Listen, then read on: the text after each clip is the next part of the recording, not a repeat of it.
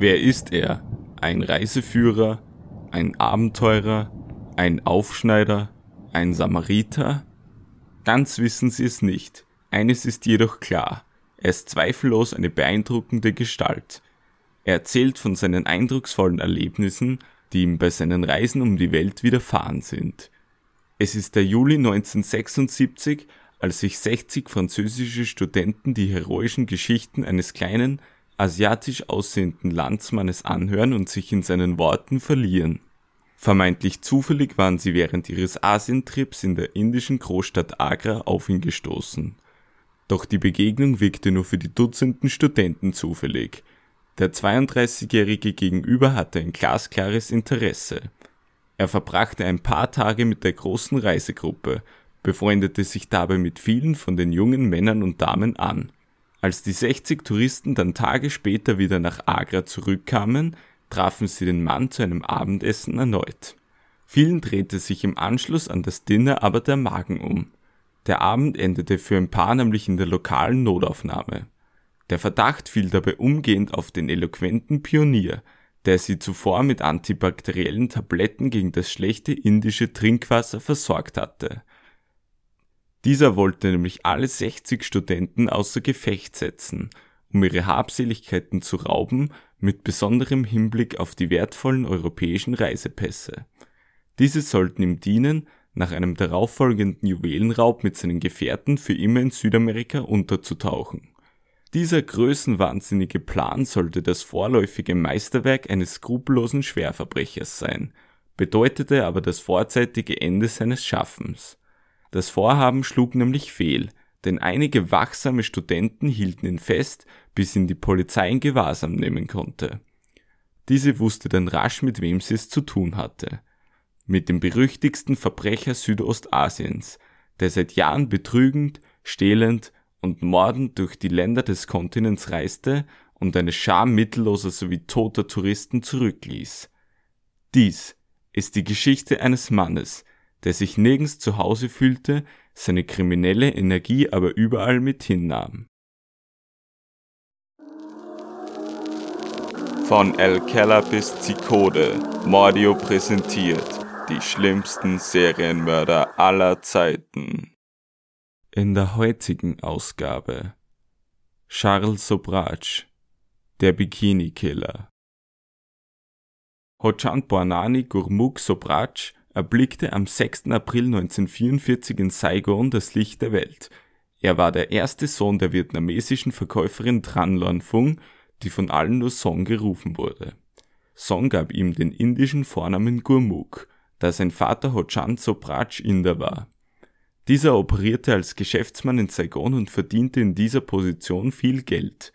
Saigon ist heute viel mehr als Ho Chi Minh Stadt bekannt und die größte Stadt Vietnams. Der ostasiatische Staat war bis 1954 Teil der französischen Kolonie Französisch-Indochina, die auch die Nachbarstaaten Laos und Kambodscha beinhaltete. Als der kleine Gurmukh ein Jahr alt war, wurden er und seine Mutter beim Wocheneinkauf von Piraten entführt – die ihre Tätigkeiten mit Entführungen in der Stadt finanzierten. Ihr Ziel war es, Geld vom wohlhabenden Hochanzo Bratsch zu erpressen, und binnen Stunden kam die Lösegeldforderung bei diesem an. Hochand verfügte aber über die richtigen Kontakte und rief die japanische Armee um Hilfe, der es gelang, Song und Gurmukh aus der Hand der Entführer zu befreien. Beide waren wohlauf und zwei Jahre später erwartete Song ihr zweites Kind, ein Mädchen. Das Familienglück endete aber bald, da Ho Chand aus einem Urlaub bei seiner Familie in Indien mit einer unangenehmen Nachricht zurückkehrte. Seine Eltern hatten dort eine Heirat für ihn arrangiert. Damit war die Beziehung beendet und die schwangere Song zog mit dem kleinen Gurmukh aus. Bereits kurze Zeit später lernte sie Alphonse Tarot kennen, einen Leutnant der französischen Armee, der in Saigon stationiert war. Song heiratete diesen bald und bekam ab diesem Zeitpunkt nahezu jährlich Nachwuchs. Darrow akzeptierte aber auch die beiden Kinder aus Songs erster Beziehung und leitete früh die Adoption dieser ein. Diese verzögerte sich aber und Gurmukh sollte seine gesamte Jugend über staatenlos bleiben. Darrow wurde nach einiger Zeit nach Frankreich zurückbeordert und Song ging mit ihm, während sie Gurmuk bei seinem biologischen Vater zurückließ. Der Kolonialkrieg in Ostasien spitzte sich jedoch zu und Daro wurde wieder nach Indochina zurückgeschickt. Gurmuk war dort inzwischen von der arrangierten Frau von Ho-Chan seinem eigenen Schicksal überlassen worden, da diese nichts von den vorigen Beziehungen ihres Mannes wissen wollte. Song holte ihren verwahrlosten Sohn nach der Rückkehr in ihre Heimat wieder zu ihrer neuen Familie. Gurmuk wollte jedoch trotz alledem lieber bei seinem Vater bleiben und riss deshalb mehrmals aus, nur um dann von den Dienern Ho-Chans wieder zu Song zurückgebracht zu werden. Song begann ihn deshalb ins Badezimmer zu sperren, wenn sie fortging. Als auch das nichts half, band sie ihn schließlich ans Bett fest. Als Alphonse Darot Heimaturlaub bekam, musste Gourmouk diesmal zwangsweise mit der Familie mitkommen, auch wenn dies gegen seinen Willen geschah und er im Vorhinein alles unternommen hatte, um in Saigon bleiben zu dürfen. Als Alphonse mit Song dann wieder nach Indochina zurückging, blieb Gourmouk mit seiner Schwester in einem Vorort von Paris zurück. Er wurde dort mit neun Jahren in ein französischsprachiges Internat eingeschrieben, wo er von Beginn an Probleme hatte, sich einzuleben. Einerseits war er der Sprache des Landes nicht mächtig, und andererseits wurde er als asiatisch aussehender Junge von seinen Mitschülern drangsaliert und ausgeschlossen. Nach einem Jahr in Saigon kehrte die Familie Tarot wieder nach Frankreich zurück. Damit konnten Gourmouk sowie seine Schwester das Internat verlassen und hatten wieder ein familiäres Zuhause. Als Jugendlicher wurde sein Stiefvater dann in den Senegal geschickt, und der gesamte Tross aus Frau sowie den inzwischen sieben Kindern folgten ihm dorthin.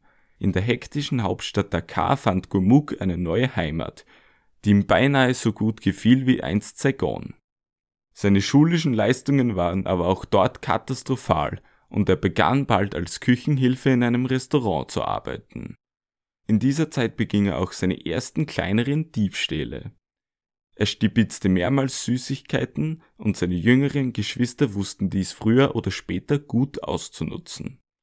Sie mussten beim Bummeln nur auf ein Spielzeug zeigen und Tage später wurde es ihnen von Gumuk als Geschenk überreicht. Seinen Job in der Küche behielt er aber nur für ein paar Wochen, da Alphonse Darot wieder nach Frankreich versetzt wurde und die Familie mitging. Dort fügte er seinem Vornamen Hochan Bornani Gurmuk den französischen Namen Charles an, ganz nach dem berühmt-berüchtigten General Charles de Gaulle. Von nun an wurde er nur noch unter diesem Namen gerufen. Den Namen Gurmuk hatte er ohnehin immer gehasst. In Frankreich nahm er ebenfalls einen Posten als Küchenaushilfe an. Zu Hause machte er seine Familie aber weiterhin nur Probleme. Seine Träume einer Rückkehr nach Saigon hatte er nämlich noch immer nicht aufgegeben. Und seine Mutter hatte ihm zwar all die Jahre versucht weiszumachen, dass sein Vater inzwischen verstorben war, ihre Behauptungen konnte er aber nie für bare Münze nehmen. Schließlich musste seine Mutter einräumen, dass Ho Chan Zobratsch doch quicklebendig war. Charles durfte ihn kontaktieren und fragen, ob er ihn zurücknehmen wolle. Nach einem Besuch in Frankreich wollte er ihn auch wirklich zurückholen und ihm nach seiner Rückkehr nach Saigon das Ticket für die Reise nach Vietnam zusenden. Sein Stiefvater besorgte ihm indes einen französischen Pass für die Reise. Auf das versprochene Ticket musste er aber vergeblich warten. Charles war todunglücklich und wollte nun sein Schicksal in die eigene Hand nehmen. Sein letztes Geld reichte gerade so für den Kauf einer Handfeuerwaffe aus. Mit dieser übte er dann sein erstes Raubdelikt aus. Er überfiel eine Frau in deren Wohnung, konnte aber nur ein wenig Geld erbeuten.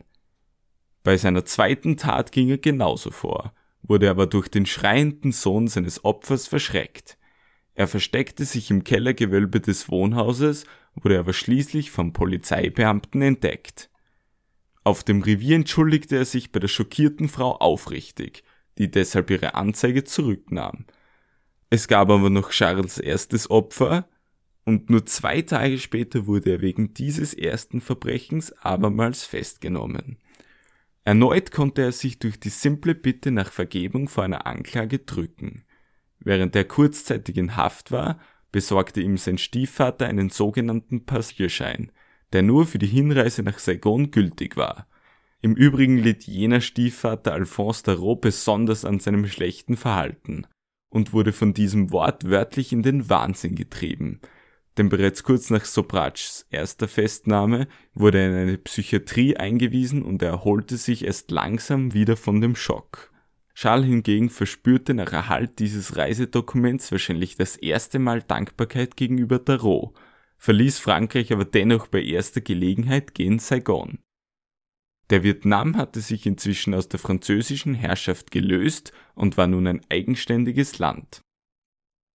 Charles begann im Geschäft seines Vaters zu arbeiten. Bereits nach Wochen hatte ihn die Tristesse jedoch eingeholt und ihm wurde der Verkäuferjob zu eintönig und langweilig.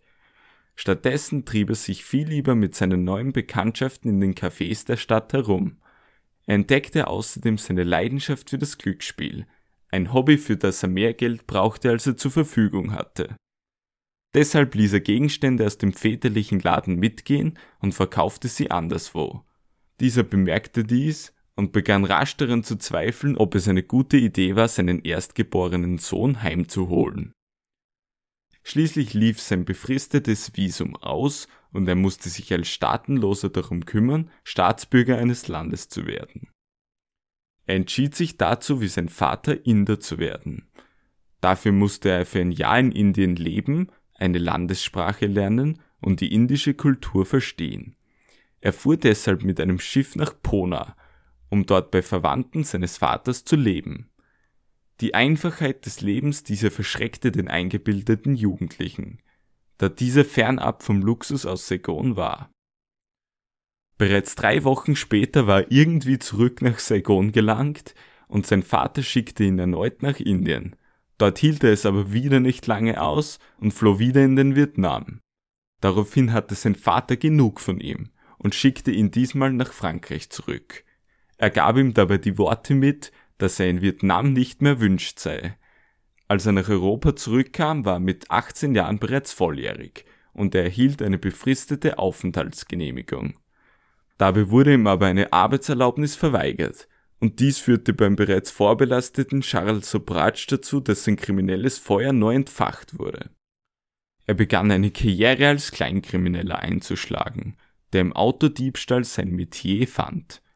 Besonders gut war aber nicht, und er wurde immer wieder geschnappt.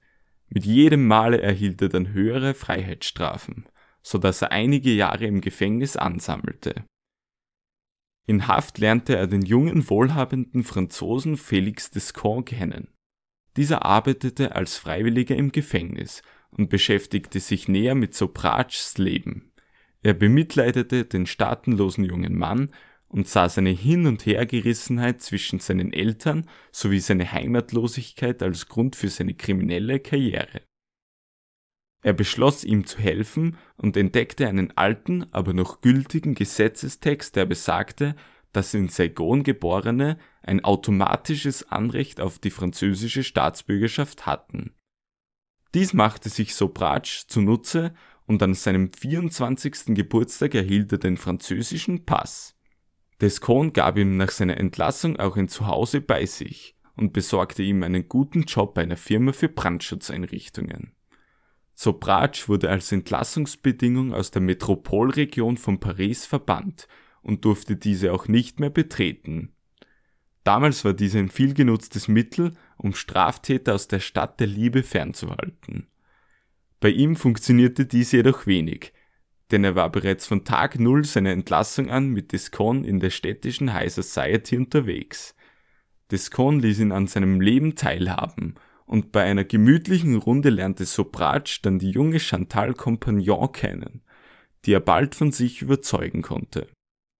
Er beschenkte sie mit teuren Gütern und fuhr sie mit geliehenen Wagen von angeblichen Freunden zur Universität, obwohl er selbst keinen Führerschein besaß nach einigen Monaten Beziehung hielt Sobratsch dann um Kompagnons Hand an.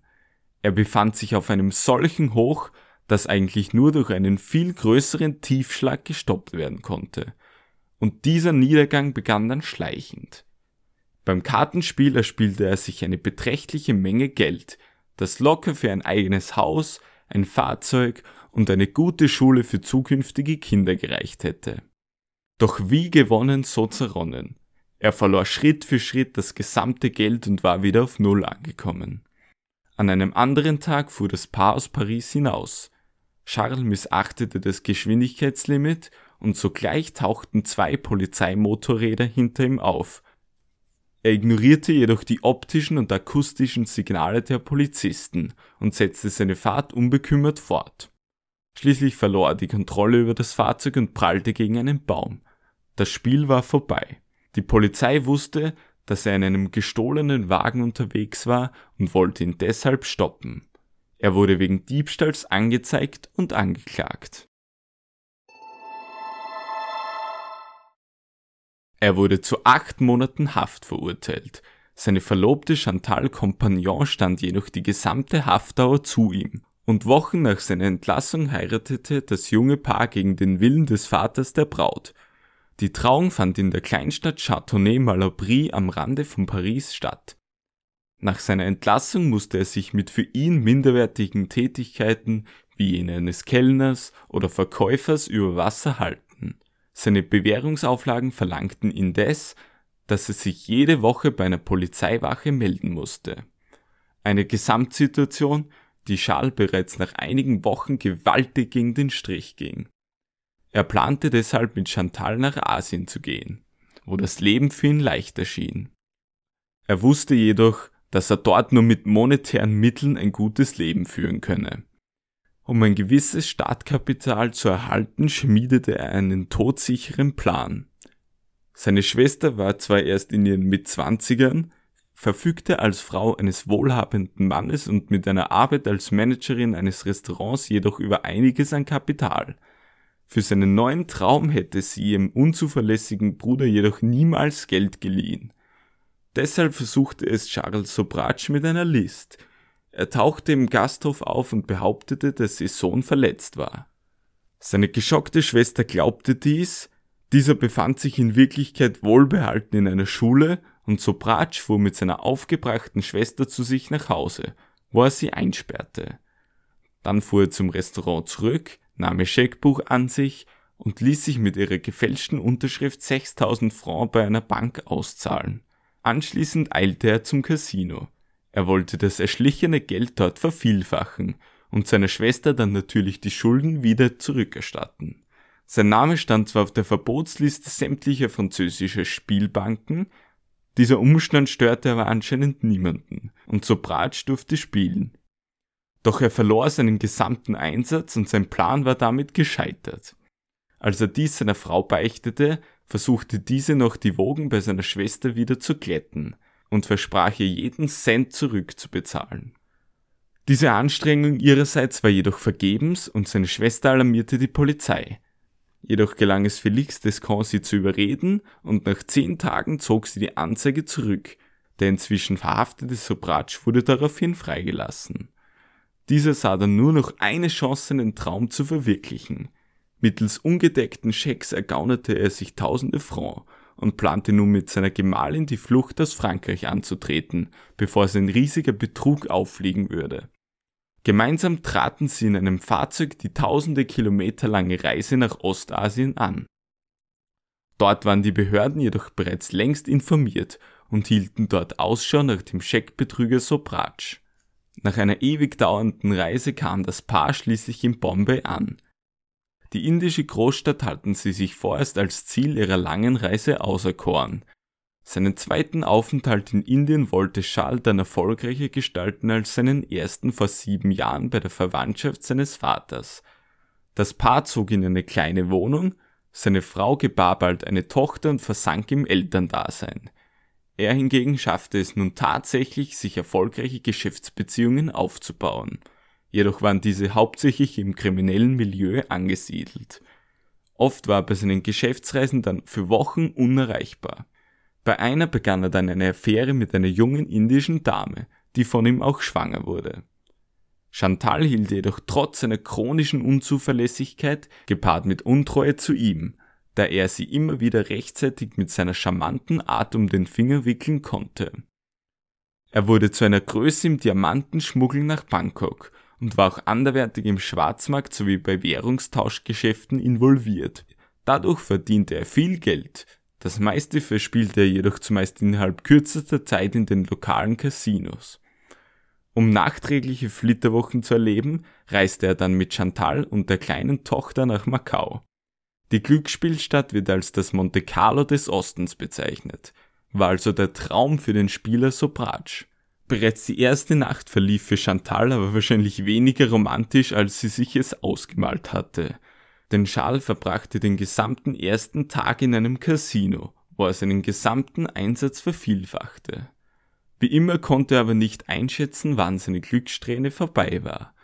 Diesmal verlor er dann nicht nur sein gesamtes Erspartes, er hatte sich indes auch horrende Schulden bei einem chinesischen Geldverleiher aufgebaut – um diesen zu bezahlen, lieh er sich Geld von einem indischen Geschäftspartner. Er brauchte dann aber noch einiges, um nach Hause zu kommen. Er raubte einem Juwelier in Delhi Schmuck im Wert von 10.000 Dollar, wurde aber wenig später gefasst. Mit Hilfe einer gespielten Krankheit verhinderte er zwar eine Verbringung in Haft, sein Krankenzimmer im Spital wurde jedoch von Sicherheitskräften bewacht. Aus diesem war es für ihn jedoch ein leichtes zu entkommen aber bereits nach kurzer Zeit wurde er gefasst, kam aber auf Kaution frei. Das Geld für die Kaution hatte er sich von seinem Vater geliehen. Daraufhin floh er mit Chantal aus dem Land und ging mit dem gemeinsamen Kind nach Kabul in Afghanistan. Dort lebten sie in einem Hotel, konnten die Rechnung aber nicht bezahlen.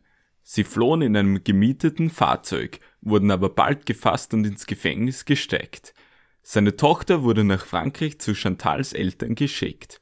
Sobrat stellte sich erneut als krank dar und entkam aus dem Krankenhaus. Seine Mission war nun, die Familie wieder zusammenzuführen.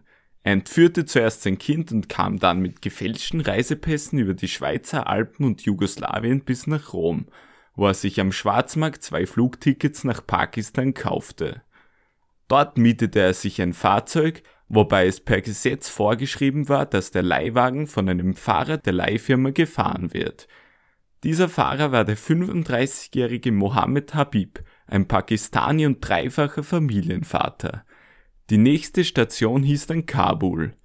Da der Fahrer zu viel von den Plänen Sobrats mitbekommen hatte, musste er diesen loswerden. Er setzte ihn bei einer Rast unter Drogen und verfrachtete ihn in den Kofferraum des Fahrzeugs, wo dieser seinen Rausch ausschlafen sollte. Damit dieser auch nicht mehr so bald aufwachte, besorgte er sich auch Schlafmittel, die er dem Fahrer injizierte. Bei einem weiteren Stopp bemerkte er aber, dass er ihm eine Überdosis verabreicht hatte und der Fahrer Habib nun tot war. Die Gruppe bestand nun inzwischen aus Charles Sobratsch, seiner Tochter im Kleinkindalter, deren englischer Nanny, die er engagiert hatte, und einer europäischen Touristin, die er als Anhalterin aufgegabelt hatte. Letztere versenkte mit Schal den toten Körper des Fahrers in einem Fluss. Anschließend setzte man die Fahrt Richtung Iran fort. In der Hauptstadt Teheran angekommen, verlor die Anhalterin aber die Nerven und floh. Sie verbrachte die Nacht dann mit einem Iraner, der als Agent für die Geheimpolizei des Schahs arbeitete. Diesem erzählte sie von einem Franzosen, der eine Menge europäischer Reisepässe ins Land geschmuggelt hatte. Der Agent befürchtete nun, dass diese für den Untergrund bestimmt waren, die gegen den Schah operierten. Er verhaftete seine Bekanntschaft und nach ihrer Befragung schwärmte die Geheimpolizei zur Stürmung von Sobrats Hotelzimmer aus. Bei der Durchsuchung wurden tatsächlich Dutzende Reisepässe sichergestellt, die er auf seiner Reise westeuropäischen Touristen gestohlen hatte. Auf alle hatte er sein eigenes Passfoto geklebt. Bis zu seiner Festnahme stand er aufgrund diverser Diebstähle und anderer Verbrechen bereits auf den Fahndungslisten von acht verschiedenen Ländern. Die Iraner alarmierten aufgrund der Vorwürfe der Touristin auch die pakistanische Polizei, die eine Suchaktion nach dem vermissten Fahrer durchführte. Dessen Leichnam konnte aber trotz aller Aufwände nie gefunden werden. Vermutlich ist Mohammed Habib das erste Opfer von Charles Sobratsch, sollte aber längst nicht sein letztes bleiben. Dieser schaffte es sich aber aus der brenzlichen Situation herauszureden, wäre er doch für die Versorgung von regierungsfremden Untergrundorganisationen gefoltert und getötet worden. Mit den iranischen Behörden konnte er aber einen Deal erreichen. Er nannte die Namen von zwei Menschen, die im Geheimen gegen die Regierung arbeiteten, und erhielt dafür einen Zivilprozess. Für die Diebstähle erhielt er ein Jahr Haft, die auch absaß. Anschließend wurde er mit einem Fahrzeug zur türkischen Grenze gefahren und dort ausgesetzt. Er ließ sich in Istanbul nieder und vergaß dort für kurze Zeit seine Vergangenheit. Seine Frau Chantal hatte sich nämlich inzwischen von ihm losgesagt und war mit ihrer Tochter und einem neuen Mann nach Amerika gegangen. Die Scheidung war durch und Sobratsch genoss seine Zeit in der anatolischen Großstadt. Dort traf er auch seinen Halbbruder André Darot nach langen Jahren wieder, der inzwischen ebenfalls in kriminelle Milieus hineingeraten war. Charles führte ihn aber noch tiefer in die Unterwelt ein. Sie begannen in der Türkei und in Griechenland gezielt wohlhabende Touristen zu überfallen. Sie trieben sich ausschließlich in schicken Hotels herum und hielten nach unbescholtenen Touristen Ausschau. War ein Opfer angesprochen, war der nächste Schritt über Tage das Vertrauen der Opfer zu gewinnen. Anschließend wurden die Opfer über präparierte Getränke mit Drogen betäubt und schließlich mit Schlafmitteln in deren Hotelzimmern ruhig gestellt. In dieser Zeit räumte das Brüderpaar das Zimmer aus und nahm alles von Wert mit. Einmal raubte André einen Libanesen alleine aus. Am nächsten Tag wollte Charles ihn jedoch mit einem Flugzeug in den Libanon schicken, wo sie ein Ding durchziehen wollten. Der überfallene Mann tauchte jedoch zu aller Überraschung am Flughafen auf, da er denselben Flug nach Hause nehmen wollte und er erkannte André als seinen Angreifer. André wurde verhaftet und in Untersuchungshaft gesteckt. Bei ihm wurden zahlreiche gestohlene Reisepässe gefunden und die Athener Polizei vermutete rasch, dass er nicht alleine gehandelt haben konnte. Nachdem mehrere Männer für eine Zeit lang auf ihn eingeprügelt hatten, verriet André schließlich seinen Partner und dessen Aufenthaltsort. Charles Sobratsch wurde ebenfalls festgenommen und zu André in Haft gesteckt. Dort tauschten die beiden ähnlich aussehenden Brüder ihre Pässe, wodurch Charles zu André wurde. Kurz daraufhin wurde er in eine andere Haftanstalt versetzt. Aus dieser gelang ihm dann die Flucht in die Freiheit und dies auf außerordentlich spektakuläre Weise. Das Gefängnis befand sich auf einer Insel und war nahezu ausbruchssicher. Sobratsch nahm sich mit einer Spritze selbst Blut ab, drückte es in eine Tasse und trank es. Obwohl viel mehr behielt er das allermeiste in seinem Mund. Anschließend rief er um Hilfe und hustete das Blut aus. Er wurde an Land gebracht, wo er in einem Krankenhaus untersucht wurde. Mit ihm waren zugleich weitere Häftlinge in Behandlung dort, und allesamt wurden schließlich für den Rücktransport auf die Insel zum Hafen gebracht.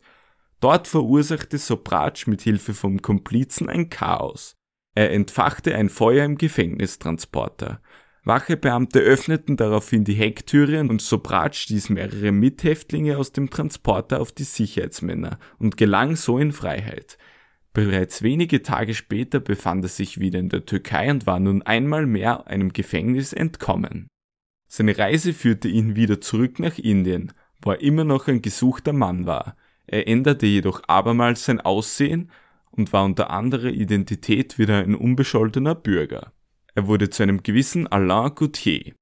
Die Behörden in Griechenland glaubten währenddessen, dass André geflohen war und wollten dem wahren André für die Diebstahle der Reisepässe den Prozess machen. Dieser schaffte es aber, das Gericht von seiner wirklichen Identität zu überzeugen und bekam deshalb nur zwei Jahre und zehn Monate Haftstrafe für Mittäterschaft.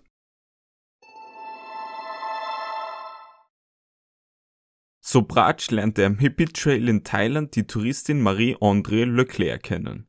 Der Hippie Trail bezeichnete in den 60ern und 70ern die Reiseroute westlicher Hippies aus Europa übers Land nach Asien. Die damaligen Reisenden wurden zum Vorbild der heutigen Rucksacktouristen. Die Hippies waren auf der Suche nach Selbstfindung, Selbstverwirklichung und dem Sinn des eigenen Lebens. Sie nützten die lasche Gesetzesverfolgung und die nicht so engen Regularien, wodurch sie ihren Genuss von Marihuana tagtäglich ausleben konnten, um der Wirklichkeit zu entfliehen und von der Welt abzudriften. Auch Marie-André Leclerc kam mit diesem Vorsatz nach Asien, war aber auch auf ein Abenteuer aus. Und Sobratsch sah genau nach dem gesuchten Abenteuer aus. Dieser gab ihren Avancen bald nach und begann eine Affäre mit ihr. Leclerc kehrte jedoch bald wieder in ihre kanadische Heimat zurück und Sobratsch blieb in Indien. Dort hinterließ er eine Unzahl an mittellosen Touristen, nachdem er sie betäubt und beraubt hatte. Anschließend zog er sie nach Bangkok, wo er dasselbe Spiel weiterführte und nebenbei als Drogenschmuggler tätig war. Er begann auch für einen Drogenring zu arbeiten, der von Hongkong aus gesteuert wurde. Nebenbei baute er sich dann auch ein Geschäft im Juwelenhandel auf, welches für ihn äußerst lukrativ verlief. Seine Urlaubsbekanntschaft Marie-André Leclerc lockte er dann mit dem Versprechen der Heirat auf Dauer zu ihm nach Thailand, wo dieses seine treue Gefolgin wurde. Sobratsch hatte in dieser Zeit diverse Beziehungen zu thailändischen Damen, Leclerc hielt aber wie seine einstige Ehefrau Chantal Compagnon trotz seiner Affären zu ihm. Zusammen gaben sie sich dann als Ehepaar aus und zogen Sobratschs Spiel in Perfektion durch. Durch den Eindruck des glücklichen und erfolgreichen Ehegespanns fiel es ihnen vermutlich auch leichter, potenzielle Opfer in Sicherheit wiegen zu lassen. Oft erschlichen sie sich auch das Vertrauen ihrer Opfer, indem sie ihnen aus vermeintlich schwierigen Situationen halfen. So boten sie zum Beispiel dem französischen Touristen Dominique Renelot Unterschlupf an, der seines Zeichens an einem schweren Durchfallerbrechen litt. Krank gemacht hatte ihn aber weder das gefährliche indische Trinkwasser oder ein verdorbenes Lebensmittel in seinem Essen, sondern Charles Sobratsch hatte sein Getränk mit einem Abführmittel präpariert. Während Marie-André ihn gesund pflegte und ihm täglich seine Medizin gab, führte ihn Sobratsch in sein Geschäft ein und ließ ihn Hilfstätigkeiten durchführen. In Wirklichkeit bestand Leclercs verabreichte Medikation aber häufig nur aus Schlaf- oder Durchfalltabletten, die seine Leidensphase künstlich verlängern sollten. In gewissem Sinne sollte die herbeigeführte Wiedergenesung Sobratsch auch ein Alibi besorgen, welches er für sein nächstes Kapitalverbrechen benötigte. Er war nämlich durch seine Hongkonger Kontakte darauf aufmerksam gemacht worden, dass sich der Franzose André Brugnot in Thailand aufhielt. Dieser war ein mutmaßlicher Drogenschmuggler und Sobratsch sollte für den Hongkonger Ring seine thailändischen Komplizen ermitteln. Er schnappte Brugnot dann in Bangkok auf. Sein Vertrauen zu erlangen fiel Sobratsch dabei äußerst leicht. Einerseits war Sobratsch nämlich ein charmanter und eloquenter Redner, der hervorragend fremde Personen in ein Gespräch verwickeln konnte, und andererseits hatte er durch den Fakt, dass er wie Brugnot Franzose war, sowieso eine gewisse Brüderlichkeit mit ihm von Haus aus inne. Sobratsch bot Brugnot im Anschluss an, ihn an sein Reiseziel zu fahren, ein Angebot, das sein Gegenüber dankend annahm.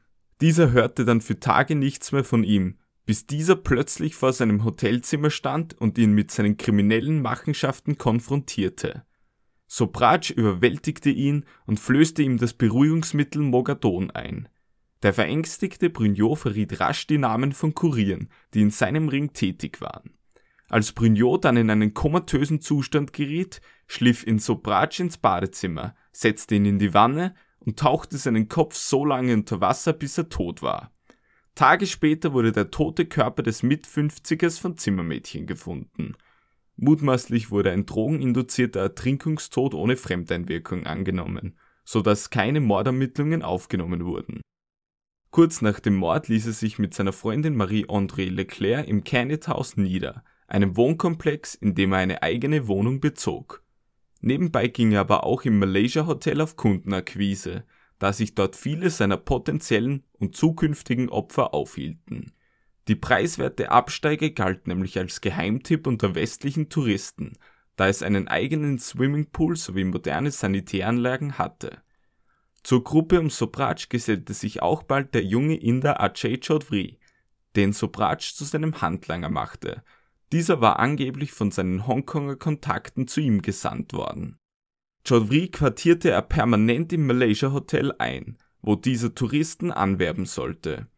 Dabei trat er entweder als Juwelenhändler auf und bewarb Sobratschs günstige Preise oder lud Reisende auf die wilden Partys ein, die im Canet House gefeiert wurden.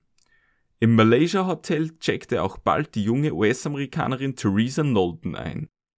Diese führte einige Reiseschecks mit und plante sich demnächst in einem buddhistischen Kloster niederzulassen. Chaudhry lockte sie zum Canet House, wo sie bei den Partys zugegen war. Außerdem zog sie dann mit Sobratsch und Chaudhry um die Häuser, die sie schließlich eines Abends auf ein Wochenende nach Pattaya einluden. Dort führte sie der erste Abend in eine Bar und Sobratsch vollzog seinen allbekannten Modus operandi. Er mischte unentdeckt Beruhigungsmittel in den Drink von Knowlton. Gegen Mitternacht fuhren Sobrach und Chaudhry mit der ausgeschalteten Knowlton dann in die weiten Felder Thailands. Im absoluten Nichts hielt das Fahrzeug an. Chaudhry nahm eine Thermoskanne und schüttete daraus Kaffee in einen Becher. Aus seiner Tasche nahm er nun drei Mogadon-Kapseln hervor und gab sie in den Becher. Dann zwang Sobrach Knowlton alles bis zum letzten Tropfen auszutrinken. Dann entkleideten die beiden die US-Amerikanerin komplett, nur mir dann einen Bikini anzuziehen.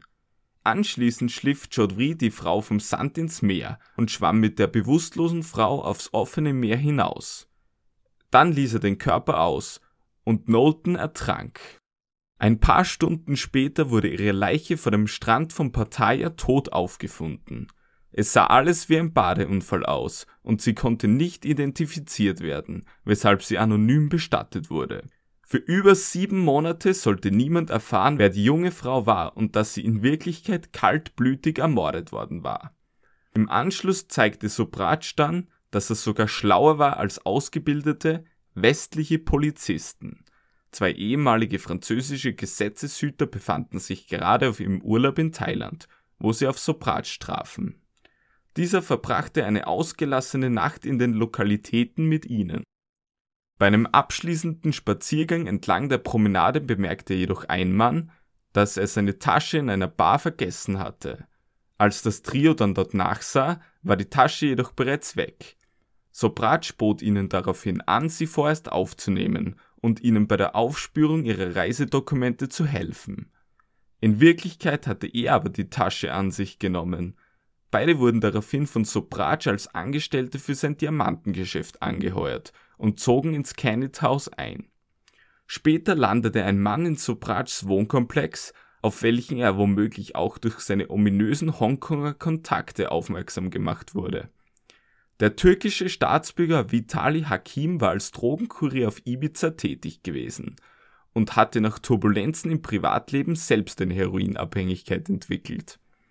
Er war nun mit über 10.000 Dollar im Gepäck nach Thailand gekommen, um sich hier Schmuggelware für ihn und zwei zusätzliche Kuriere zu beschaffen. Im Gegensatz zu den meisten Drogenkurieren galt er jedoch als äußerst unvorsichtig. Während sich der übliche Kurier bei seiner Operation eher im Hintergrund hält und bloß nirgends auffallen möchte, war Hakim viel mehr auf den Kontakt zu anderen Personen aus und außerdem stets sehr auffällig gekleidet. Offensichtlich war er kein sonderlich geeigneter Kurier, und das bemerkte auch der gerissene Sobrach. Nun war Hakim auf einer von Sobrachs Partys gelandet und dieser wollte ihn angeblich ins profitable Diamantengeschäft einführen. Sobrach und Chaudhry unternahmen mit ihm auch gleich einen Ausflug zu einer nahegelegenen Juwelenmine. Auf dem Weg dorthin hielt der Wagen jedoch an. Sobrach und Chaudhry fesselten Vitali Hakim mit Handschellen, Außerdem stopften sie einen Lumpen in seinen Mund, damit dieser auch ja die Klappe hielt. Sie fuhren zu einem kleinen Fischerdorf, wo Sobrach erst einmal das Fahrzeug für Stunden verließ. Dies beschrieb er später als Akt des stillen Terrors. Chaudhry blieb die ganze Nacht bei Hakim im Wagen, während Sobrach in einem Bungalow nächtigte. Am nächsten Tag fuhren sie dann zu einem ungestörten Platz, hielten den Wagen an, zerrten Hakim aus dem Wagen und in ein Feld, dann befragte Sobrach ihn nach den Namen seiner Kontakte. Anschließend prügelte das Duo auf ihn ein. Hakim hatte keine Chance, sich zur Wehr zu setzen, da er unter dem Einfluss von Sobrachs Beruhigungscocktail stand, und er musste die Schläge hilflos einstecken. Nachdem Sobrach alle seine kriminellen Kontakte notiert hatte, schnitt er ihm seine Haare mit einer Schere kurz, vermutlich um eine spätere Identifizierung zu erschweren. Sie verbrachten ihn wieder in das Fahrzeug und steuerten es in Richtung Pattaya. Kurz vor der Stadteinfahrt bogen sie auf einen unbefestigten Weg ab, wo die beiden ihn erneut aus dem Wagen zogen. Für Vitali Hakim hatte nun die Stunde seines Ablebens geschlagen. Charles Sobrach brach ihm mit seinen eigenen Händen das Genick. Dann begossen sie seinen toten Körper mit Benzin und zündeten ihn an. Für Sobrach sollte Hakims Tod eine Warnung an diejenigen Leute darstellen, die ihn nach Thailand sandten. Als sein verbrannter Leichnam schließlich aufgefunden wurde, vermutete der leitende Ermittler unverständlicherweise Suizid und Hakims Körper wurde wie jener von Theresa Knowlton namenlos bestattet.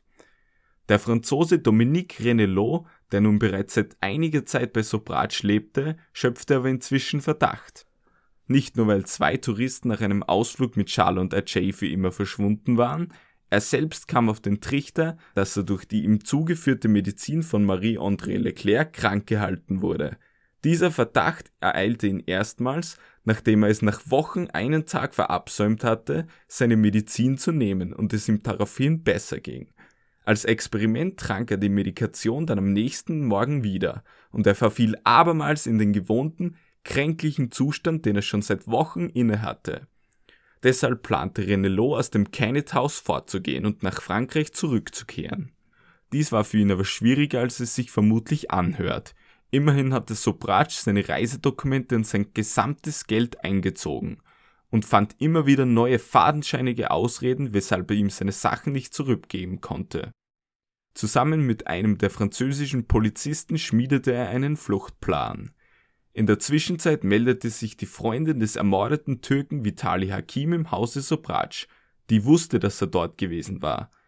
Die junge Französin Charmaine Caroux machte sich berechtigterweise Sorgen, da Hakim sich seitdem er dort aufgeschlagen war nicht mehr bei ihr gemeldet hatte. Sobratsch beruhigte sie vorerst am Telefon, Caroux kam aber dennoch nach Thailand, um dort nach ihm zu suchen und schlug als erstes bei Sobratsch auf.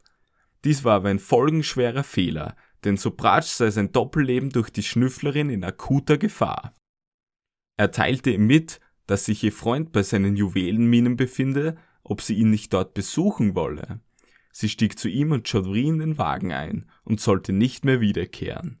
Diesmal durfte es sein Partner beenden, welcher es ihm gleichtat und sein Opfer ebenfalls mit bloßen Händen erwürgte. Sie wurde wie Knowlton ebenfalls nur mit einem Bikini gekleidet aufgefunden. Soprats Mordserie ging ungebremst weiter, denn seine nächsten Opfer kamen bereits Tage später in Bangkok an. Sobratsch hatte die niederländischen Studenten Cornelia Hemker und Henk Bintanja höchstpersönlich zu sich eingeladen, nachdem er sie Monate zuvor in Hongkong kennengelernt hatte. In seiner Wohnung setzte er die beiden dann unter Drogen. Beide wurden schnell krank und bemerkten, dass im Kenneth House etwas nicht mit rechten Dingen zuging. Da war es aber schon zu spät. Beide waren zu schwach, um sich zur Wehr zu setzen und konnten nicht mehr selbstständig aus der Wohnung fliehen. Sobratsch und Chaudhry fuhren mit ihnen schließlich aus der Stadt. Für die beiden kräftigen Männer war es dann ein leichtes, die betäubten Niederländer zu erdrosseln. Dann zündeten sie beide an. In aller Grausamkeit sei beigefügt, dass Bintanja bei der Entzündung des Feuers noch am Leben war und bei lebendigem Leibe in Flammen stand. Ob er zu diesem Zeitpunkt jedoch noch bei Sinnen war, ist in Frage zu stellen. Jedenfalls wurden die Leichen der Niederländer später in der Nähe von Pattaya aufgefunden. Cornelia Hemker war wie Theresa Knowlton und Charmaine Carew nur mit einem Badeanzug bekleidet. Dieser Umstand war es, der Sobratsch nach seiner Ergreifung den Spitznamen Bikini-Killer einbrachte. Bereits kurz nach dem Auffinden wurde das getötete Paar versehentlich für Australier gehalten. Wieder wurden aber keine Mordermittlungen aufgenommen. Diese Umstände verschafften Charles Sobratsch, Marie-André Leclerc und Ajay Chaudhry den zeitlichen Vorsprung, den sie gebraucht hatten, um das Land rechtzeitig verlassen zu können. Sobratsch war die Sache nämlich inzwischen zu heiß geworden, denn er war sich allmählich sicher, dass sein kriminelles Leben in Thailand nicht mehr lange Bestand haben würde. Es verschlug sie ins gebirgige Nepal, dem Land, in dem sich die meisten der 8000 Meter hohen Berge befinden. Er und Marie-André Leclerc reisten dort mit den Reisepässen des ermordeten niederländischen Paares ein. Sie blieben jedoch nur für ein paar Tage dort und kehrten anschließend wieder nach Thailand zurück. Sie verließen Nepal aber nicht, ohne auch dort Opfer zu hinterlassen. In der Hauptstadt Kathmandu fielen ihnen der Kanadier Laurent Carrière und die US-Amerikanerin Connie Joe Bronsage zum Opfer. Letztere wurde Sobratsch von seinen Hongkonger Kontakten als Heroinschmugglerin genannt. Erstmals verwendete Sobratsch bei den Morden auch ein Messer zu Hilfe. Die Reisepässe der Opfer nutzten Sobratsch und Leclerc dann für den Flug nach Bangkok. Dort war inzwischen aber nicht mehr viel von der einst treuen Gruppe übrig geblieben. Dominique Renelot und die beiden Polizisten hatten inzwischen in der Zeitung eine Fotografie der Leichen der getöteten Niederländer gesehen und erkannten sofort darin Cornelia Hemker und Henk Bintanja, die angeblich von Sobratsch ins Krankenhaus gebracht wurden, nachdem ihre Drogensucht ausgeartet war. Daraufhin hatten sie die Wohnung von Sobratsch durchstöbert und in seinem Büro fanden sie eine Kette, die sie dem Türken Vitali Hakim zuordnen konnten. Sie fanden auch die unzähligen Reisepässe, die sich Sobratsch durch seine Diebstähle angeeignet hatte, darunter auch jenen von Germaine Carew, von der sie ebenfalls befürchteten, dass sie tot war. Die drei Männer besorgten sich die nötigen Reisedokumente und flohen so rechtzeitig vor Sobratschs Rückkehr ins sichere Frankreich. Sobratsch, Leclerc und Chaudry hielt es aber erneut nur für ein paar Tage in Thailand. Sie wussten, dass die geflohenen Franzosen sie in ihrer Heimat verpfeifen würden, und deshalb verschlug es sie nun nach Indien. Dort lernte Sobratsch den Israeli Avoni Jakob kennen, was für diesen eine tödliche Begegnung war. Seine Leiche wurde später im Bett seines Hotelzimmers gefunden. Sobratsch wollte ihn eigentlich nur seines Reisepasses berauben, jedoch wurde er von ihm und Ajay aus Versehen ermordet. Dann zogen Sobratsch und Leclerc nach Singapur weiter. Ihre wilde Reise führte sie über Hongkong, aber wieder nach Thailand zurück. Chaudhry trennte sich vorerst von beiden und besuchte seine Familie in Delhi, die bereits seit Monaten nichts mehr von ihm gehört hatte. Sobratsch wurde zwar inzwischen in Thailand von den Behörden gesucht, hatte aber keine Angst geschnappt zu werden, da er über gute Kontakte in der Exekutive verfügte. Unlängst hatten aber auch ausländische Diplomaten die Untersuchung der Mordfälle aufgenommen. Federführend war dabei ein niederländischer Abgesandter, der in den Morden seiner Landsleute Cornelia Hemker und Henkmin Tanja ermittelte. Ein in Thailand verbliebenes französisches Paar, welches lange Zeit bei Charles Sobratsch ein- und ausgegangen war und noch immer in seinem Wohnkomplex lebte, lieferte wichtige Informationen zu seinem Leben unter anderem dass in seinem Besitz Reisepässe eines niederländischen Paares sowie ein in niederländischer Sprache geschriebenes Reisetagebuch gefunden wurde. So wurde Sobratsch von den Niederländern schnell zum Hauptverdächtigen auserkoren. Sie kannten allerdings nicht seinen wirklichen Namen, sondern nur das Pseudonym, mit dem er in Thailand seinen Juwelenhandel betrieben hatte, Alain Gauthier. Der ermittelnde niederländische Diplomat initiierte auch eine Identifizierung der noch immer unbekannten Leichen als Cornelia Hemker und Henk Bin Tanja anhand eines Abgleichs der Zahnabdrücke, die von der thailändischen Polizei ja ursprünglich für Australier gehalten worden waren. Inzwischen verdichtete sich auch die Indizienkette, dass dieser unbekannte Gautier mehr Opfer auf dem Kerbholz hatte der Niederländer sammelte alle Beweise zusammen, die für Alain Gauthier als potenziellen Serienmörder sprachen und übergab sie den thailändischen Behörden. Diese ließ sich jedoch ein wenig Zeit, um selbst noch Ermittlungen anstellen zu können. Schließlich wurden zehn vollbewaffnete Polizisten entsandt, die den Wohnkomplex umstellten. Außerdem waren Scharfschützen in Position. Sie stürmten eine von Sobrachs Wohnungen, drängten Ajay Chaudhry zur Seite und forderten Alain Gauthier. Und tatsächlich trafen sie auf Gauthier, wussten es aber nicht. Sobratsch wies sich gegenüber dem Polizisten nämlich als der US-amerikanische Lehrer David Allen Gore aus, dessen Reisepass er Wochen zuvor gestohlen hatte. Er behauptete, dass sich Alain Gauthier auf Geschäftsreise in Hongkong befinde. Zu den gefundenen Reisepässen sagte er, dass er diese als Pfand von seinen Kunden bekam, die das Geld für erhaltene Juwelen erst besorgen mussten. Sobratsch Chaudry, Marie-André Leclerc und eine weitere Person aus Sobratschs Gruppe wurden zur Befragung auf die nächste Polizeiwache gebracht.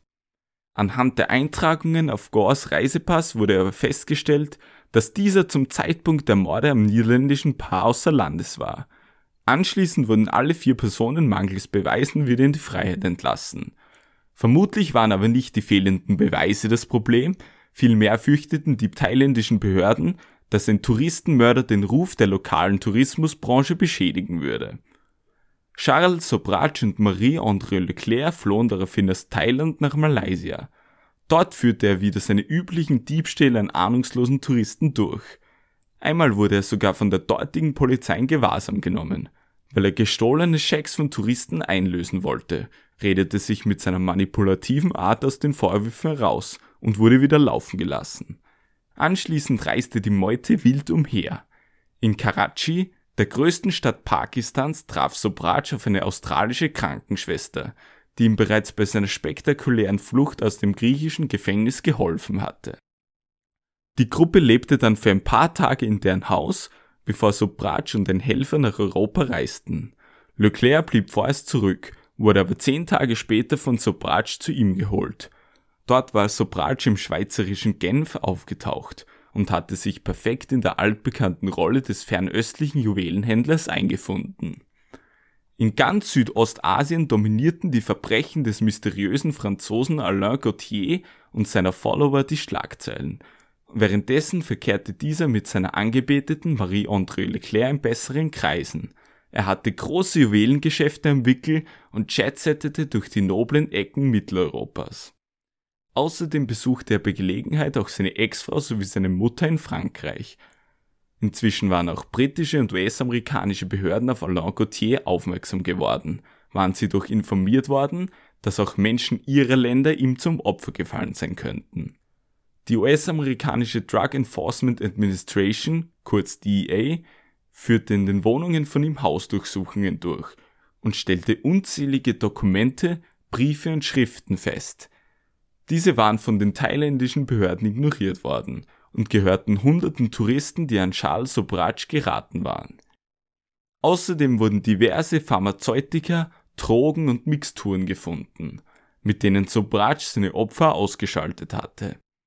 Als ein hochrangiger Diplomat Kanadas erfuhr, dass eine kanadische Staatsbürgerin in mehrere Kapitalverbrechen in Südostasien involviert war, veranlasste dieser sofort Ermittlungen in seinem Heimatland. Er hatte dabei einen riesen Vorteil. Im Vergleich zum Rest der Welt kannte er nämlich die wirkliche Identität dieser Monique Gauthier, der Frau von Alain Gauthier, nämlich Marie-André Leclerc. Er schickte Polizisten los, die das Wohnhaus von Leclercs Familie aufsuchten. Dort erhielten sie auch den Schlüssel zu Alain Gauthiers wirklichem Namen. Im Falle eines Notfalles hatte das Paar nämlich den Kontakt einer gewissen Madame Sobrage hinterlassen, samt vollständiger Adresse in Frankreich. Und eben jene Madame Sobrage hatte nur zwei Söhne mit dem Nachnamen Sobrage. Davon war der Erstgeborene ein bekannter Straftäter. Kurze Zeit später waren auch die thailändischen Behörden endlich der Ansicht, dass Alain Gauthier vermutlich doch ein gefährlicher Serienmörder war, und man erwirkte in Zusammenarbeit mit Interpol einen internationalen Haftbefehl für eben jenen sowie seine Begleiter Marie-André Leclerc und Ajay Chaudhry, die sie im akuten Verdacht sahen, Theresa Knowlton, Vitali Hakim, Henk Bin Tanya und Cornelia Hemka ermordet zu haben. Sobratsch war nach seiner ausgedehnten Europatournee mit Marie-André Leclerc im Gepäck nach Indien gereist. Leclerc wusste aber nicht, dass Sobratsch in Serie gemordet hatte, hatte es aber wohl vermutet, da auch ihr das spurlose Verschwinden so mancher Touristen komisch vorkam. In Asien kam sie nun mit der florierenden Berichterstattung zum Bikini-Killer in Kontakt und die Gesamtsituation der ohnehin bereits psychisch angeschlagenen Leclerc verbesserte sich dadurch nicht gerade. Sie hatte bereits in Thailand genug von Sobratschs Affären mit jungen Damen gehabt, schaffte es ob der starken Abhängigkeit zu ihm aber nicht zu fliehen. Sobratsch engagierte in Indien die Engländerin Barbara Smith, eine junge Dame, die laut Beschreibungen jegliche Skrupel vermisste. Sie sollte nun den Platz der abtrünnigen Franzosen einnehmen und wurde dabei rasch von genau jener australischen Krankenschwester unterstützt, die Sobratsch bereits bei seiner Flucht in Griechenland unterstützt hatte. Ajay Chaudhry war zu diesem Zeitpunkt nicht mehr mit von der Partie. Nach einem Juwelengeschäft in Malaysia war dieser nämlich entweder untergetaucht oder von Charles Sobratsch beseitigt worden. Die Gründe dafür liegen im Verborgenen und seinen Platz nahm ein einst in Thailand angeworbener Franzose ein. Sobratsch bereitete sich mit seinen Schergen auf einen großen Juwelenraub in Delhi vor und schickte seine Leute zum Ausspionieren in die lokalen Schmuckhäuser. Er selbst besorgte sich durch sein übliches Vergiften und Berauben von Touristen zusätzliches Taschengeld. Er benötigte jedoch noch frische Reisepässe für die anschließende Flucht nach Südamerika. Er traf auf den französischen Reisenden Jean-Luc Salomon und erschlich sich über Tage sein Vertrauen. Eines Abends setzte er ihn unter Drogen und beraubte ihn seiner Reisedokumente sowie seines Geldes. Er verabreichte ihm jedoch versehentlich eine Überdosis. Salomon wurde später bewusstlos aufgefunden und in ein Krankenhaus verbracht, wo er dann später verstarb. Unabhängig von dem Fakt, dass sein Tod für ein einfaches Diebstahldelikt billigend in Kauf genommen wurde, muss noch hinzugefügt werden, dass Solomons Reisepass für Sobratsch von keinem Wert war, da dieser bereits zu viele Stempel beinhaltete. Um sich weiteres Geld zu beschaffen, plante er eine gesamte Reisegruppe bestehend aus 60 französischen Studenten zu berauben. Auf dieser traf er in der indischen Millionenstadt Agra. Sobratsch begeisterte die Touristen mit seinen Abenteuergeschichten über Indien und seinem nicht enden wollenden Charme. Als sich diese schließlich von ihm in Richtung Jaipur verabschiedete, mahnte Sobratsch zur Vorsicht vor dem gesundheitsschädlichen indischen Trinkwasser. Er gab ihnen antibakterielle Tabletten gegen den dadurch entstehenden Durchfall. Die meisten dieser Tabletten waren aber vollkommen wirkungslos, manche beinhalteten aber ein Abführmittel. Dadurch wollte er erreichen, dass nur wenige Durchfall bekamen und der Rest deren Gesundheit auf Sobratschs Wunderpillen zurückführte. Die Studenten wollten aber Tage später zurückkehren und sich wieder mit Sobratsch treffen. Für diese Zusammenkunft bereitete er sich aber vor er befüllte mit seinen Komplizen Kapseln mit Schlafmittel und Abführmittel, denn er wollte allen 60 Touristen ihre Reisepässe abluchsen. Die Touristen trafen dann wieder in Delhi ein, bevor sie am nächsten Tag nach Bangkok weiterreisen wollten. Sobratsch versorgte sie bei einem Abendessen dann mit den Kapseln. Viele nahmen die Medikation zur Prävention sofort ein und binnen Minuten verschlechterte sich deren Gesundheitszustand merklich. Einige fielen in Ohnmacht, verspürten Schwindelsymptome und eine wütende Meute versammelte sich um Sobratsch. Dieser hatte die Wirkung seiner Mittel merklich unterschätzt, verharmloste die Situation aber mit der Aussage, dass sich die Medikamente wohl nicht gut mit der Malariaimpfung vertragen würden und brachte durch seine ausstrahlende Ruhe die Situation wieder unter Kontrolle. Er hätte fliehen können, war aber durch die Aussicht auf eine Unzahl an Reisepässen und Geld zum Bleiben verdammt. Drei Franzosen, die die Medikation nicht eingenommen hatten, verstanden aber, dass Sobratsch alle vergiften wollte und kontaktierten umgehend die Polizei sowie die französische Botschaft. Zwei Polizisten tauchten nun im Restaurant auf und nahmen Sobratsch in Gewahrsam. Das Spiel war vorbei. Obwohl glasklar war, dass Sobratsch die Studenten vergiftet hatte und dies den Opfern auch so kommuniziert worden war, zeigten sich viele von seiner Festnahme schockiert und verbündeten sich mit ihm – Einige konnten oder wollten es nicht glauben, dass ihr Freund die Wurzel allen Übels war. Dies zeigt einmal mehr, wie hervorragend Sobratsch als Manipulator zu Werke ging. In den nächsten Tagen wurden auch seine Freundin Marie-André Leclerc und die beiden Komplizinnen verhaftet. Leclerc schien bei ihrer Festnahme sichtlich erleichtert, dass das Versteckspiel nun endlich ein Ende hatte. Alle vier wurden ins Tiajail in Delhi verbracht, dem größten Gefängniskomplex in Südasien. Selbst dort gelang es Sobratsch einen gewissen Luxus zu erreichen, denn er schaffte es, die Wachebeamten zu bestechen und erfuhr dadurch eine Sonderbehandlung, sodass er im Gefängnis gut leben konnte. Bei einer Durchsuchung wurden später ein falscher Bart, 20.000 Rupien und eine Polizeiuniform gefunden, die er sich offensichtlich für einen Fluchtversuch zurechtgelegt hatte. Die zwei Mittäterinnen namens Barbara Smith und Marie Ellen Eva versuchten sich vor Prozessbeginn das Leben zu nehmen, scheiterten aber beide bei ihrem Versuch durch Überdosierung von Schlaftabletten. Ein Jahr nach seiner Ergreifung und drei Jahre nach seinem ersten dokumentierten Mord begann dann der Prozess gegen Sopraj in Delhi. Er machte diesen zu einer One-Man-Show, in der er sich als Märtyrer gegen das System darstellte, während er die ihm vorgeworfenen Verbrechen konsequent abstritt. Er versammelte Anhänger von ihm im Publikum und trat eher als Popstar als als Beschuldigter auf. Die Nächte verbrachte er im Gefängnis. Im Arrest erzählte er Journalisten dann ausführlich über seine Taten. Unter diesen waren Richard Neville und Julia Clark, die von deren Verlag mit der Verfassung seiner Geschichte beauftragt wurden, der sich die Rechte an der Story gesichert hatte. Neville und Clark mussten ihm jedoch versprechen, dass sie damit nicht als Zeugen vor Gericht auftreten würden. In stundenlangen Interviews erzählte er den beiden seine Lebensgeschichte inklusive seiner kaltblütigen Morde, die Grundlage für diesen Podcast. Die gesammelten Gespräche wurden von Neville und Clark in ein über 350 Seiten langes Buch verpackt, das 1980 erst veröffentlicht wurde. Nach der Veröffentlichung behauptete Sobratsch, dass die Geschichten alle erfunden waren und sich alles niemals so zugetragen hatte.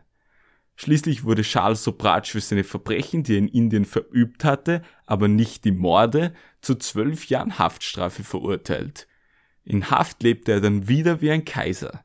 Er befreundete sich mit Mithäftlingen und Wachen gleichermaßen an, weshalb er alles bekam, was er haben wollte. Dabei bewahrheitete sich eine berühmte Aussage von ihm glasklar, nämlich dass man mit Geld in Asien alles haben könne. Er selbst bestach dabei die Wachebeamten wie kein zweiter. Dadurch erhielt er eigenes Essen aus der Gourmetküche und seine Gefängniszelle wurde unter anderem mit einem Fernsehgerät ausgestattet. Er lebte über Jahre ein luxuriöses Leben im TH-Jail in Delhi. Als sich seine Haftstrafe jedoch seinem Ende näherte, schwante ihm Böses. Denn sein Haftbefehl in Thailand war noch längst nicht ausgelaufen und die hiesigen Behörden würden ihn nach seiner Entlassung in Indien sofort dorthin holen. Da dort als Serienmörder und Drogenhändler galt, wäre er wohl oder übel mit dem Tode bestraft worden. Jedenfalls kann in Thailand für den Besitz bzw. den Handel mit psychoaktiven Substanzen die Todesstrafe ausgesprochen werden. Und sie wäre in diesem Fall vermutlich auch erteilt worden. Dieser Haftbefehl war jedoch nur auf 20 Jahre befristet und er wollte diesen unbedingt umgehen. Dazu schmiedete er einen geradezu meisterhaften Plan. Im Hinblick auf seinen 42. Geburtstag schmiss er im TH-Jail eine große Party. Zu dieser gingen auch Wärter. Das Essen, welches von außen ins Gefängnis gebracht wurde, war jedoch mit Schlafmittel präpariert und setzte alle Konsumenten binnen Stunden außer Gefecht. Häftlinge fesselten die ausgenockten Wachen und fanden ihren Weg in die Freiheit. So konnte Sobratsch im wahrsten Sinne des Wortes aus dem Gefängnis stolzieren und war ein freier Mann. Kurze Zeit später wurde er aber in einem Restaurant in Goa festgenommen. Er versuchte sich noch als nepalesischer Tourist darzustellen, scheiterte damit aber kläglich. Seine Haftstrafe wurde durch die Flucht um zehn Jahre verlängert. Damit war er zwar den Haftbefehl in Thailand los, seine fetten Jahre im indischen Gefängnis waren aber nun zu Ende und er wurde ab diesem Zeitpunkt wie alle anderen Häftlinge behandelt. Am 17. Februar 1997 wurde er mit 52 Jahren entlassen und nach Frankreich abgeschoben. Seine jahrelange Begleiterin Marie-André Leclerc war zu diesem Zeitpunkt bereits seit über zehn Jahren tot. Sie wurde kurz nach Sobrats Verurteilung entlassen, ausgewiesen und starb in ihrem Heimatland Kanada mit nur 38 Jahren an Krebs. In Frankreich schaffte es Sobratsch dann wieder ein hervorragendes Leben zu führen. Er lebte von den Aufwandsentschädigungen, die er für Interviews und Bilder von ihm verlangte. Im September 2003 wurde er jedoch von einem Journalisten der Himalaya Times in einem Casino in Nepal entdeckt. Basierend auf dessen Berichten verhaftete ihn die nepalesische Polizei, die noch immer für die dort von ihm ausgeübten Doppelmorde nach ihm fahndete. Im August 2004 wurde er zu lebenslanger Haft verurteilt. Trotz mehrerer Revisionsverfahren weilt er bis heute in einem Gefängnis in Nepal und ist inzwischen über 70 Jahre alt. Das war die wahnsinnige Geschichte des Serienmörders Charles Sobratsch. Ich hoffe, es hat euch gefallen.